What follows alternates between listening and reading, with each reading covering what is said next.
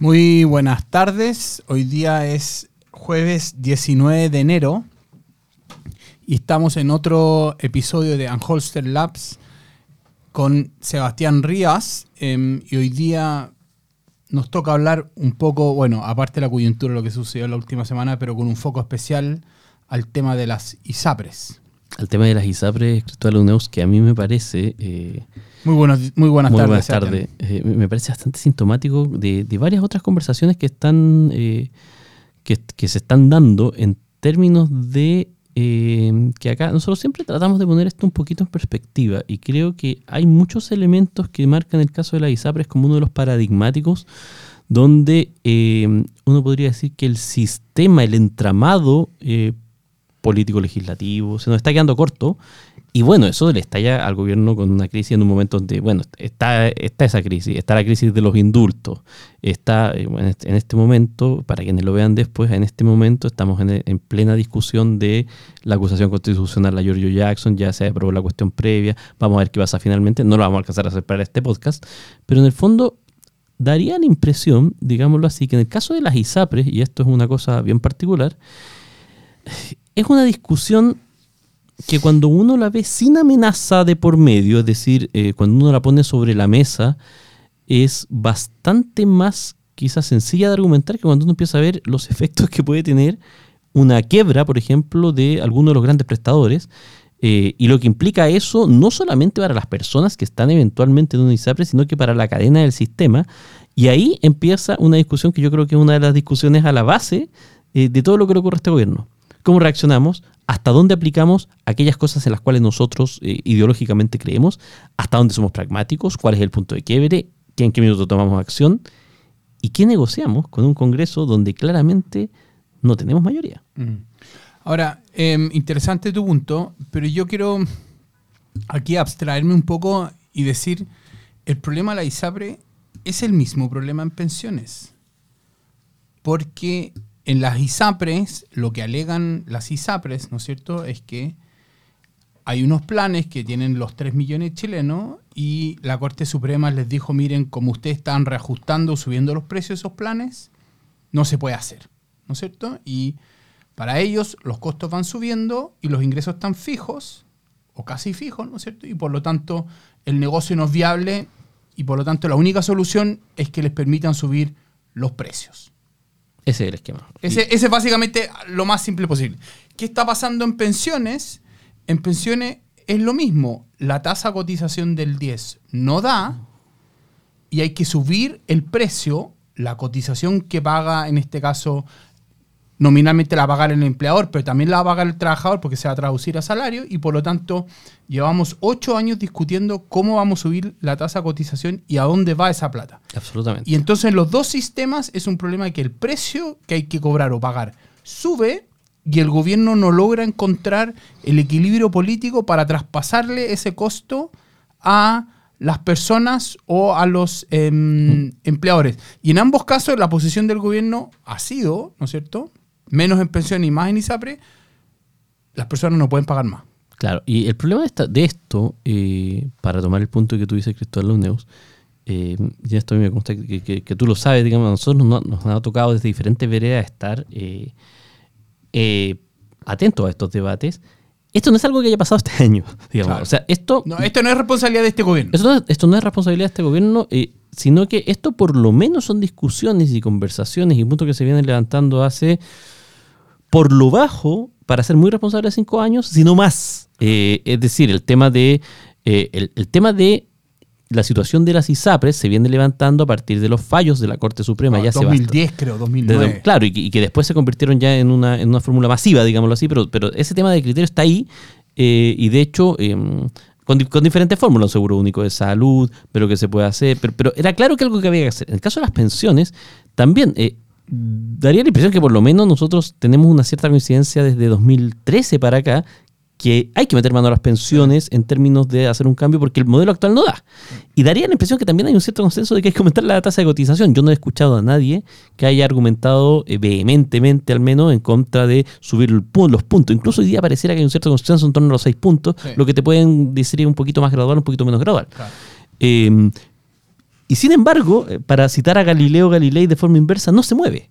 Es decir, eh, eh, porque, porque digamos, no hay nadie con el cual tú converses, y, yo creo que tú, Cristóbal, te mucho más en esto, eh, eh, conversaciones que yo, que no te diga que lo de Elizabeth es un problema que, que puede tener un efecto dominó muy grave. eh, y bueno, y lo de las pensiones ya es bastante evidente como, como los gobiernos se han tenido y el Estado se ha tenido que ir haciendo cargo. Eh, pero algo pasa en nuestro diseño que, que, que no estamos dando respuesta. De nuevo, más allá de que probablemente tú le preguntas a cualquier político y te decir, no, son dos temas muy graves, hay que tomar acción. Claro. Ahora, el gobierno sabía en marzo, en la primera vuelta, que no tenía los votos para aprobar nada. Se eligió el Congreso y sabía, solo no llegamos a ninguna parte. ¿No es cierto? Lo sabe. Lo Es un, dato, es un dato es un dato de la causa. Y hicieron este pacto con el Partido Socialista. El Partido Socialista entró. Tienen un poco más de parlamentarios, pero todavía no tienen suficientes para aprobar las leyes. Correcto. Y, Y fue una Claro. decisión del gobierno dejar fuera al PPD, el Partido Radical, la EC y todo eso del gobierno. Otra cosa es que ellos hayan- hubieran aceptado entrar al gobierno, pero podrían haber hecho un pacto con gobernabilidad. Miren, ¿les parece que aprobemos estas leyes? Y, y en estas otras tengamos diferencias bajo estos principios. Y, y se podría producir una negociación entre, entre la primera y la segunda vuelta o después de la segunda vuelta Mm. Claro. para darle un... Y el gobierno decidió no hacer eso. es que Entonces, sí. hoy día encontrarse y reclamar que no Mm. están los votos es también responsabilidad de la estrategia política. Es que Cristóbal Neus, a ver, yo antes de venir para acá estaba haciendo algunos cálculos con respecto a, bueno, uno, se, uno se pierde un poco, digamos, como con los tiempos, eh, digámoslo así.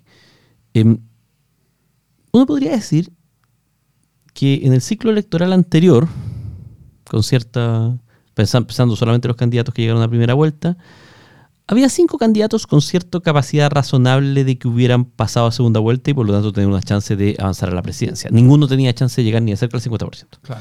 Y ganó Gabriel Boric, que tiene eh, hoy día, digamos, de la coalición madre de Apruebo Dignidad, tiene un cuarto de la Cámara de Diputados y con bastante voluntad uno podría decir un 12% del Senado, un 10-12% del Senado, que es bajísimo en cualquier... en si hubiera ganado José Antonio Cast, los parlamentarios republicanos, dependiendo de quién, quién sume uno, si suma Gonzalo de la Carrera o no, son 14-15 que también 10% de la Cámara de Diputados y eh, en el Senado, bueno, ahora hubo un cambio, se sumó una, una parlamentaria que estaba antes en Evópolis, luego en RN y ahora terminó en Republicanos, Carmen Gloria Lavena, se sumó ayer, pero antes tenía uno, que era Rojo Edwards, Mm. que, que eso es el 2%, y ya subió estratosféricamente al 5%. Mm. Eh, hubiera sido Yasna Proboste. Eh, Ah, as- la pregunta as- as- es, claro, José Antonio, ¿habría hecho un pacto con la centro derecha? pero probablemente... Porque no- ahí habría llegado al 50 en el Senado pero y en la. Cámara habría tenido más, Claro. no habría tenido mayoría, pero habría tenido más parlamentarios. mi punto es que cuando uno ve hoy día las circunstancias que se dan, eh, estamos viendo un sistema en que, que es incrementalmente fragmentado. Y cuando tú ves los sistemas fragmentados políticos, por lo general ocurre lo que tú dices, Cristóbal Lonaus. Uno a veces hace pactos con eh, grupos que no están en la mente. Eh, Claro. de- de- o sea, a ver, esto pasó hace muchos años ya en Europa, con los pactos entre la socialdemocracia y los partidos populares de derecha, digámoslo así, estas grandes coaliciones que, por ejemplo, se daban en Alemania. Eh, eh, en- Merkel le tocó gobernar en gran a coalición. Merkel le tocó gobernar la gran coalición con la socialdemocracia del CDU eh, por su lado y, y los socialdemócratas por otro. eh, básicamente porque no se ve, a ver, digámoslo así, se entiende bajo una lógica de que si no, no puedes avanzar, que la manera de avanzar es tener grandes pactos que te permitan tener una mayoría sólida para poder aprobar Sí. tus proyectos. Hoy día, ¿qué es lo que ocurre? Que, que a ver, ni aún extremando, digamos, si, si uno metiera, eh, incluidos los DC, los, los DC que están más proclives al gobierno, que son la mitad, eh, el gobierno no tiene mayoría en la Cámara de Diputados con todo lo que construyó y con todo lo que ha tenido que ceder ya eh, con la coalición del socialismo democrático y tampoco tiene mayoría en el Senado. Eh, y por lo tanto uno se empieza a preguntar, bueno, ¿esto es un problema estructural? ¿Es solo mera tosudez del gobierno? ¿Tenemos algo que está en el ADN de nuestro, de nuestro sistema político? Porque, ojo, a Piñera también le pasó. Sí, no. A Piñera también le pasó. O sea, y de hecho, eso está. De hecho, la reforma de pensiones de Piñera pasó a la Cámara, Claro. que llegaron a un acuerdo con la EC para aprobarla y no pudo avanzar en el Senado.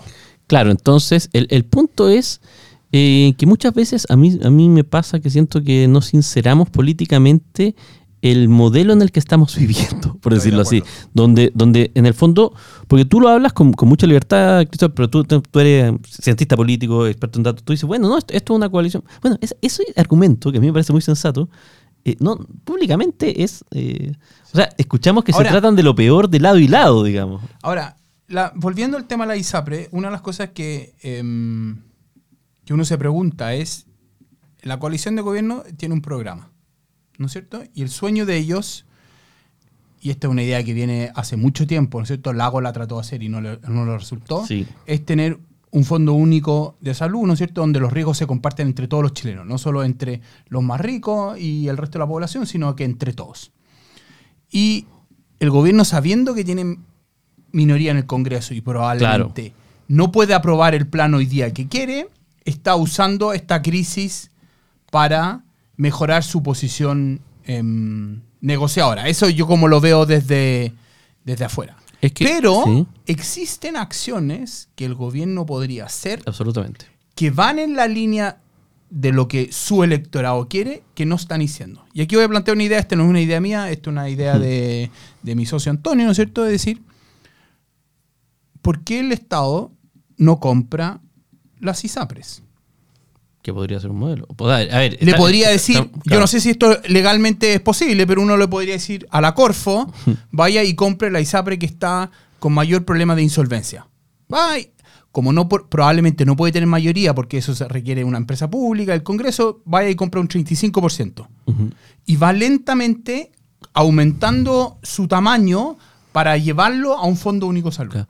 Eh, Cristóbal Luneos, quizás vale la pena marcar algo que, que puede estarnos, eh, que podemos estar dejando fuera del debate, que tiene que ver con lo siguiente. En el diseño de este gobierno, buena parte de estos temas y estos problemas que hemos pasado rápidamente se solucionaban, a ver, no- la palabra no es solución, pero se obligaba a generar una solución a partir del cambio constitucional.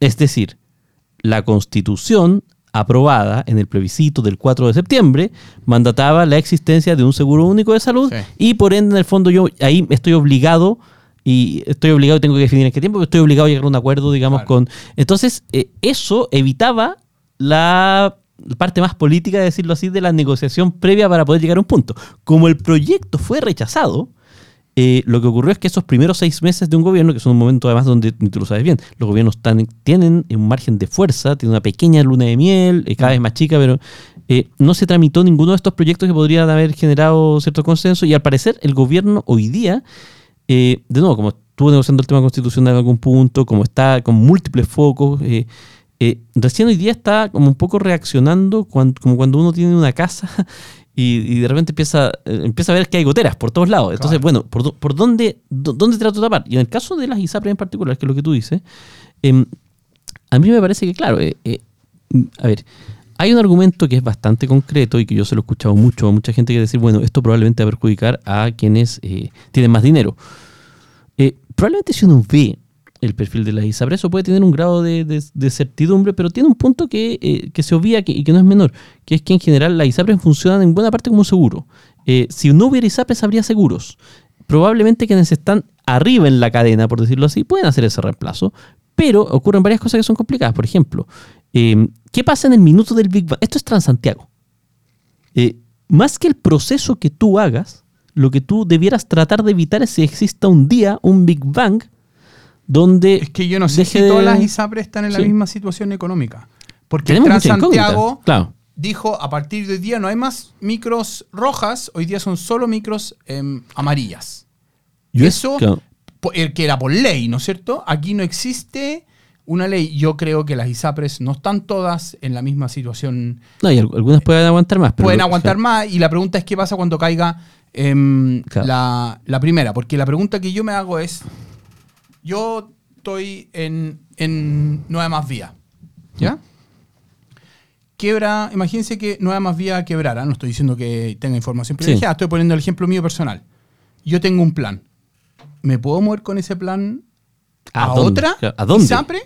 O las ISA tengo preexistencia, las ISAPRES ¿Me van a aceptar? me van a aceptar o porque como no me pueden aceptar, me tengo que ir a... Si yo estoy en, si yo estoy en un tratamiento y ya en- la ISAPRE en- me lo aceptó, En FONASA, claro. Yo estoy en un tratamiento, la ISAPRE ya me lo aceptó. No es una preexistencia, No. pero estoy con preexistencia.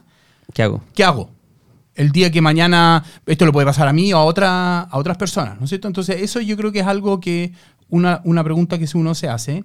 Y la segunda pregunta es, ¿es un fenómeno en el mundo que los costos de salud están subiendo? Por los exámenes, por los equipos. El aumento de la expectativa de la, la- vida también. También. Y, y yo siento que toda la discusión se ha centrado en las ISAPRES, pero no en las personas que están detrás. Porque si las ISAPRES están en insolvencia, ¿quién le está pagando a los médicos, a los arsenaleros y a las enfermeras? Es un buen problema. Eh, Y además, a ver, permíteme. a ver. Hay temas donde es desagradable hablar de política. El tema de salud debe ser de los más. Porque, porque afecta muy directamente a las personas y a la calidad de vida de las personas. Sin perjuicio de eso. Y lo comentábamos nosotros. eh, nosotros tenemos, para, para quienes siguen aquí en Horser Lab, nosotros tenemos un chat con, con Antonio, que es el tercer morquetero de acá, Claro. que ya está ahí con. Está de Franco y con Cristóbal. Eh, y el otro día me preguntaba, bueno, ¿dónde están esos 3 millones de personas? Yo sospecharía y esto es solo una sospecha, no, tengo mayores datos fehacientes, que este tema podría impactar en algunas de las constituencias claves de apruebo de dignidad y en particular del Frente Amplio mucho más de lo que ellos sospechan. Porque esos 3 millones de afiliados claramente no están distribuidos de forma equitativa en todo el país. No, hay muchos que están en el. En, en, ¿Cómo se llama? En el barrio alto, Ñuñoa, Providencias, em, Las Yo estaba, estaba pensando precisamente en Ñuñoa. Pero- Esa era mi pregunta. ¿Cuántas, cuántas, cuántas personas de Ñuñoa tienen Estamos, estamos en eso cal- calculándolo, em, pero hay también en el resto del país. Entonces hay muchos en Maipú, hay muchos en la Florida. Entonces, claro, puede ser que tenga un efecto la elección de, los de, lo- de los convencionales en, ahora en, en, en mayo y quizás esa va a ser una de las variables que va a explicar el éxito o no de alguno de los, can- de los candidatos. Ahora, como la elección es a nivel de región senatorial, ese efecto se va a reducir porque ahora tú puedes ir a captar votos Sí. a mucha a una población más grande. Ahora, solamente para, nuevo, para, para volver al tema macro que estamos hablando, que tiene que ver con los efectos de la ISAPRE y todo esto, efectivamente, eh, a la medida que uno habla con, con personas que saben más del tema que uno, eh, la sensación que queda es que estamos ante una situación que puede ser bastante compleja eh, en la medida de que no haya una estrategia para abordarla. ¿En qué sentido me refiero a esto? Que yo por lo menos lo que, lo que he escuchado, y, y no, sé, no sé qué información tienes tú, es que el temor que existe, obviamente no es que vayan a caer todas las ISAPRES, pero sí que la caída de una podría tener un efecto cascada en algunas. Es decir, que en el minuto que caiga una, eso podría gatillar un cierto pánico, digamos, que genere que o algún par... eh, y además el efecto que esto podría tener eh, a nivel de reputación chilena internacional, porque algunas de estas empresas, eh, las más grandes sobre todo del mercado, ya no son de, de grupos económicos chilenos. Hace Claro. mucho tiempo están vendidas a grandes aseguradoras. MedLife, por ejemplo, que es una de las principales aseguradoras mundiales, eh, tiene, tiene un ISAPRE en Chile. Entonces, entonces en concreto, yo creo que aquí es una de estas cosas donde em, al gobierno le va a tocar hacer cosas que ha ido aprendiendo medio por fuerza en el camino. Una de ellas es eh, negociar con realismo. Lo estamos viendo hoy día, en este minuto mismo, en la Cámara de Diputados, donde uno se da cuenta que hay negociación y se da cuenta que el gobierno entiende que lo que importa, más que tener la razón o no, es conseguir los votos exactos que necesitan para sacar una, acusación adelante, que es la de George Jackson, y evitar que, evitar que sea aprobada. Eh, uno esperaría que pase esto con las ISAPRES, es decir, bueno, esto me puede generar un problema político grande, eh, porque es gente que de un día para otro, eh, si hoy día quebrar un ISAPRE, probablemente Cristóbal Unidos, las preguntas que tú hiciste no tienen respuesta. Y esas son preguntas que a uno le, empiezan a preocupar. O sea, uno, bueno, chuta, ¿y qué hago yo? ¿Y en qué, en qué situación quedo? Eh, y eso también tiene que ver un poco con una de las tareas de, de, nuevo, que le tocan con mayor fuerza a un gobierno, pero que en algún punto son también responsabilidad de la clase política. Digamos. O sea, el gobierno tiene, tiene un, tiene un margen mayor, pero Bueno, una de las opciones, una de las, tengo entendido que la democracia cristiana presentó una moción justamente la libertad de elección de los afiliados. claro.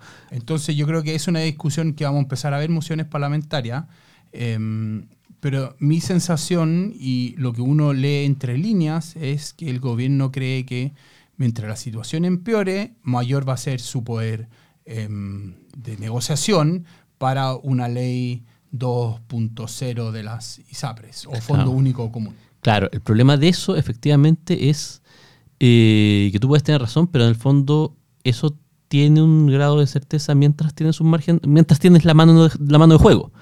Es decir, eso te funciona hasta el minuto que quiera una. Pero ojo, porque el gobierno puede decir, no estoy diciendo que lo haga, pero estoy diciendo abogado del diablo, puede decir, Por "Mire, supuesto. este es un problema que heredamos de los que gobernaron los 30 años.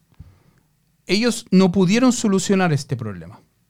Podría no- ser una manera. ¿No es cierto? Y yo entonces en el fondo aquí vuelvo a la discusión, son los 30 pesos los 30 años, ¿no es cierto? Y le pueden decir, miren, los 30 años fueron incapaces de crear, de solucionar este problema y ahora nosotros nos tenemos que hacer cargo. Este no es un problema nuestro, Mm. pero lo vamos a solucionar. Pero una buena solución no se hace de la noche a la mañana y nosotros, Sí. como lo dijo la ministra, estamos aguantando las presiones de, la, de, la- Claro. de las ISAPRE. Ahora, yo lo, yo lo veo esto en otras áreas y me, me parece que el riesgo para el gobierno es exactamente el contrario, es decir, que esto se le asuma como parte de una manera de gobernar que, no, que, que de repente le queda, le queda corto. Te pongo un caso, pues hay un caso donde lo que tú estás diciendo es muy palpable, educación, en concreto, digámoslo así. En educación ocurrió, eh, y está ocurriendo el tema de la pérdida de aprendizaje educativa, eh, eh, y, qué es lo que pasa, que en el fondo, claro, esto ocurrió durante 2020, 2021, el gobierno no estaba a cargo. Eh, pero hoy día en retrospectiva, digamos, ya cuando pasa un año, tú empiezas a decir, bueno, ¿y y qué hizo usted? Eh, pero usted estaba en el gobierno, justo o injusto, ¿eh? O sea, aquí, aquí no, no estoy, no estoy preguntando, eh, y, y el gobierno tiene que empezar a reaccionar y a veces tiene que empezar a pedir. yo estuve muy impresionado porque el lunes que, que se lanzó la estrategia de reactivación educativa, Boris decía, bueno, y nosotros como, como parlamentarios fuimos parte del problema también. Eh, que probablemente puede ser una frase que, que es honesta, si tú lo quieres, pero que como asesor comunicacional no sé si yo se la recomendaría, porque pasa esto, tú te puedes desmarcar, no es algo que no haya hecho un gobierno anterior, ¿te acuerdas cuando Ena von Beer decía que eh, esto es culpa del gobierno anterior? Sí. Bueno, eh, acá tú puedes tratar de hacer eso, pero por otra parte también yo siento que en general, sobre todo las intervenciones del presidente públicas, eh, por la personalidad que él tiene, tiene esta lógica de decir como, bueno, y nosotros también, como de asumir algún grado de responsabilidad y pedir disculpas por, por haber sido parte, lo cual puede ser cierto o no. Y esto me parece que en el caso de la ISAPRES puede ser particularmente complicado. O sea, eh, la duda acá es, y, y razonablemente tú tienes razón, ¿en qué minuto yo intervengo esto con una propuesta? Eh, yo creo que aquí hay un problema más, más de fondo que yo creo que tiene que ver, y yo creo que a FONASA también le pasa, sí. que es los costos salud están subiendo. Sí, Y por lo tanto, si yo tiro esto para adelante, voy a tener que empezar a reajustar considerablemente los planes. sí, Si no lo hago, FONASA va a empezar a entrar en déficit y parte de la plata que yo usaba para educación lo voy a tener que pa- usar para em, pagar salud. Entonces, el gobierno igual en el largo plazo tiene un problema en que si yo reajusto los ingresos, ¿qué hago para controlar los costos? claro. Porque si la ISAPRE sabe que siempre le van a reajustar el precio porque tiene problemas, no tiene ningún incentivo a controlar los costos y aquí el problema son justamente los costos. claro. Ahora, y esto es una raya para la suma, Cristóbal. Tenemos el tema de la ISAPRES que sabemos que es primordial. Hay una reforma tributaria. Está la reforma de 40 horas. Está la reforma de pensiones. Ni siquiera estamos metiendo dentro un posible tema que podría ser prioridad uno, que es el acuerdo de seguridad. En el minuto que eso, en el minuto en que eso se produzca, si es que se produce, va a pasar a, tomarse la agenda, digámoslo así. Además de la discusión constitucional, eh, y todo esto tiene un carácter, entre comillas, de urgente, porque el primer año estuvo muy marcado por el debate constitucional y por, por el proceso. Entonces, eh, de nuevo, incluso comprando el argumento, como gobierno, la pregunta para mí es, ¿cuántas peleas simultáneas yo soy capaz de dar y abarcar? Hay algunas que, que voy a, digamos, digamos, digámoslo así, voy a dejar que me estallen. Y si no, ¿hay alguna de estas que yo pueda tratar de desactivar antes de alguna forma? eh, de nuevo, para tratar de concentrar fuerzas, porque, digamos, esto ya parece tremendo para una coalición que tuviera una mayoría con cierta solidez, eh, pero la realidad es que hoy día la coalición de gobierno tiene que salir a pirquinear votos para todas las iniciativas. A mí la impresión que me da es el gobierno, el 2023, se va a ceñir a su programa gobierno, que es la reforma tributaria y la reforma de pensiones. yo le veo la reforma tributaria se va a aprobar, la de pensiones yo tengo mis dudas, y va a haber una nueva constitución. Y el gobierno va a decir, el 2023 yo tuve éxito. Cumplimos. Cumplimos. La reforma a salud yo creo que la van a tratar de chutear al 2024, por lo que dices tú, porque como va a venir seguridad, no puedo hacer más de tres cosas em, Ahora, si eso, si eso es a, así, a la, claro. a la vez. pero si eso es así, necesito un plan entre medio. Bueno, el superintendente anunció que no van a tener que provisionar, probablemente va a ser algo, yo quizás haría un manejo con las boletas garantía, como tratar de ayudarle la situación financiera para que esto dure hasta el 2024 y el 2024 empezar a, a discutir en serio y mientras tanto preparo un plan de cómo hago la transición.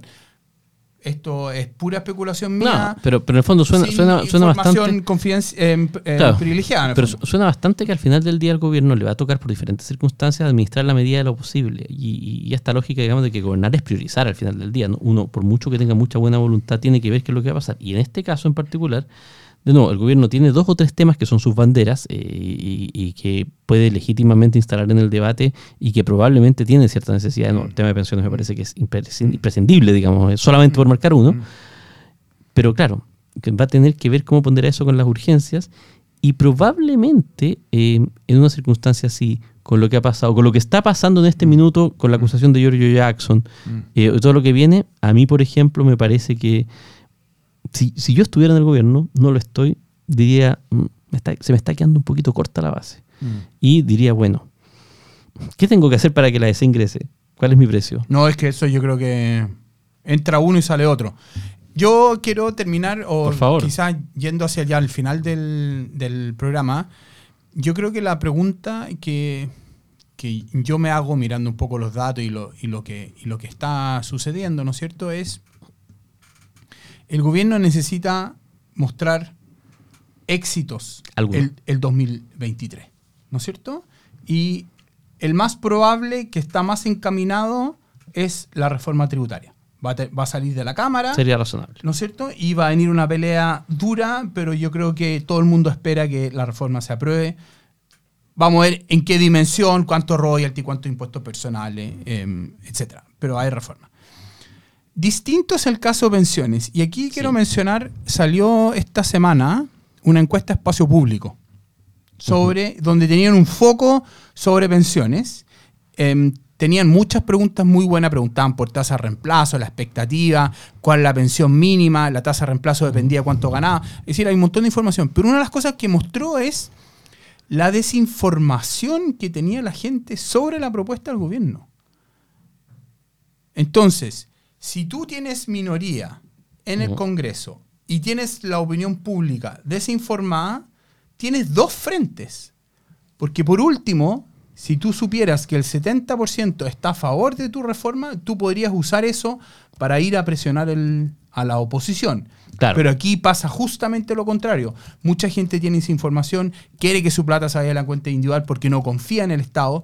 Entonces, todos esos temas que levantó la, la encuesta en términos de miedos o preocupaciones que tiene la gente, el gobierno no lo está atacando. Está preocupado de hablarle a la gente del barrio alto y la élite, más que hablarle a la ciudadanía para que salga, para que salga presionando Me- para que se apruebe esta reforma. Si me, me- me permites un solo comentario, eh, yo no voy a entrar al fondo del mérito de, de una parte de la propuesta del gobierno, pero sí al efecto comunicacional. Yo creo que el esquema de cuentas nocionales y lo que ellos proponen no se entiende. No estoy de acuerdo. No se entiende. entiende. Y, no se y entiende. cuando no se entiende, eh, cuando no se entiende, tú tienes gran parte de la pelea perdida. Es decir, eh, O tuviste que haber invertido mucho tiempo para explicarla con Claro. peras y manzanas. No, y además que es como, pero un porcentaje es tuyo, pero no es exactamente tuyo, pero, pero, pero te lo van a compensar y otra parte no.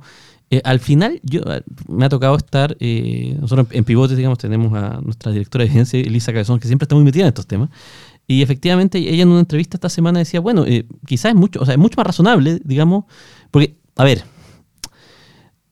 yo creo que hoy día, y, tú lo ves en la encuesta, en la encuesta de espacio público aparecía, hay una cierta, em, no es no es mitad y mitad, pero cuando tú le planteas a la gente un modelo de que haya cierta solidaridad, La no, gente lo quiere. no lo miran con malos, Malos ojos, ojos, claro. con malos ojos, no todo, pero un porcentaje. Entonces, Elisa decía, bueno, eh, quizá, ¿qué, qué pasa si esto lo hacemos perfecto, hagamos dos que y que sea solidario y que sea solidario de verdad, pero dejamos los otros cuatro para individual. Yo tiendo a pensar que para la gente ese tipo de cosas al final es más entendible que cuando tú le dices, mira, es que van seis puntos y de esto un porcentaje y yo te lo calculo. Creo que en la medida que el, gobierno se, el gobierno dificulte la comprensión de la propuesta, probablemente le va a ser mucho más difícil aprobar lo que ellos quieren. Y tiendo a pensar que en eso va a ser una de las tareas de Mario Marcel, como buscar cuáles son los puntos de simplificación de la propuesta que puedan hacer eh, que esta termine con eh, aprobación, porque en un escenario así, digámoslo, y vale la pena marcarlo, cualquier pequeño eh, logro que tenga el gobierno es bueno, vale la pena, vale la pena, digamos, como yo como gobierno lo salgo a levantar, una aprobación de algo, algo, aunque fuera mínimo, me parecería que es muy bueno. Bueno, hemos llegado al fin de este programa, ya tendremos oportunidad para hablar más en detalle de pensión y otras reformas. Les queremos agradecer em, a los que nos escucharon y los esperamos la próxima semana em, con otro capítulo aquí de Anhorsten Labs. Muchas gracias. Gracias, Sebastián.